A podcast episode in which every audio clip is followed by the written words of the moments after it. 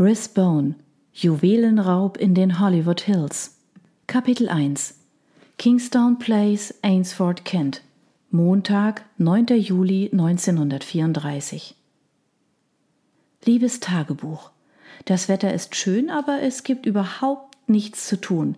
Ich sterbe vor Langeweile. Ich saß in einem weißen Korbsessel unter einem ausladenden Kastanienbaum auf einem gepflegten Rasen.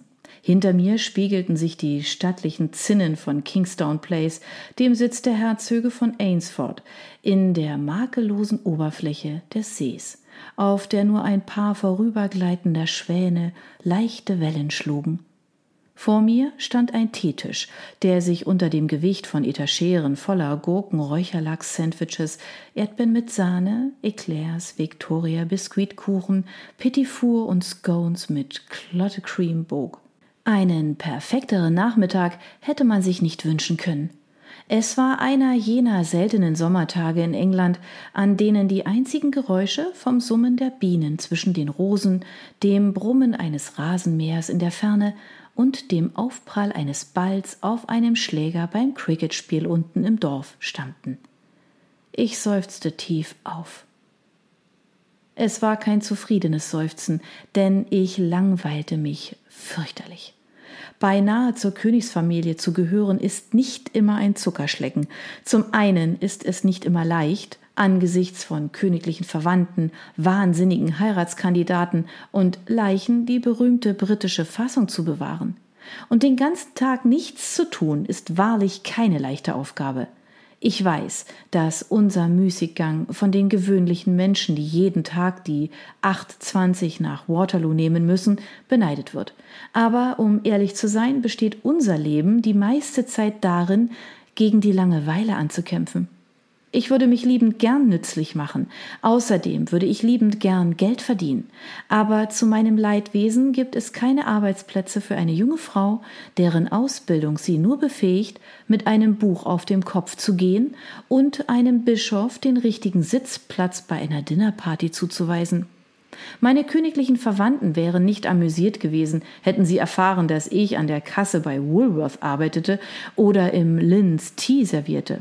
Und dank dieser schrecklichen Wirtschaftskrise fanden selbst hochqualifizierte Menschen keine lohnenden Anstellungen. Ich hätte meine Pflicht tun und irgendeine in die Jahre gekommene Dynastie fortführen sollen, indem ich einen schrulligen Prinzen vom Festland heiratete und dabei riskierte, von Anarchisten hinterrücks ermordet zu werden. Bisher hatte ich es geschafft, allen schrulligen Prinzen, die mir vorgesetzt wurden, aus dem Weg zu gehen. Nicht, dass ihr glaubt, ich hätte etwas gegen die Ehe einzuwenden. Es gab da einen Heiratskandidaten, aber er war ebenso verarmt wie ich und kam nicht in Frage. Eine höchst hoffnungslose Situation. Und so blieb mir nur das, was allen jungen Ladies von meinem gesellschaftlichen Rang tun, bis sie einen Ehemann finden. Ich zählte die ereignislosen Tage, die lediglich von Mahlzeiten unterbrochen wurden, unternahm ertüchtigende Spaziergänge im Grün und genoss die Jagdausflüge, die aufregende Unterbrechungen des Alltags darstellten. Und da das englische Wetter für gewöhnlich verdammt regnerisch ist, verbrachte ich besonders viel Zeit damit zu lesen, Briefe zu schreiben, zu puzzeln und die Stunden bis zur nächsten Mahlzeit zu zählen. Einige Monate zuvor hatte ich geglaubt, dass sich das Blatt endlich zum Guten gewendet hätte, als ich gebeten wurde, den neu entdeckten Erben des Herzogs von Ainsford in die gehobene Gesellschaft einzuführen. Kingstone Place, der Sitz des Herzogs von Ainsford, bot alle Annehmlichkeiten, die ein Herrenhaus bieten sollte.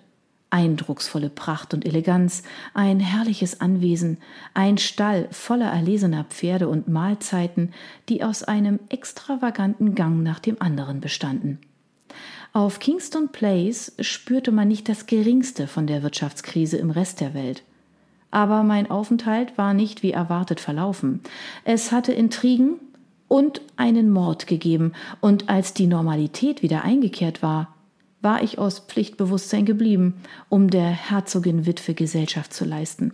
Auf Pflichtbewusstsein hatten mein Kindermädchen und meine Gouvernante immer gepocht. Es war mir eingetrichtert worden, seit ich laufen konnte.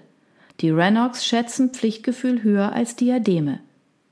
hätte ich Diademe besessen, hätte ich diese ehrlich gesagt vorgezogen. Erwähnte ich bereits, dass ich Lady Georgina Rannoch bin, die Cousine seiner Majestät König George?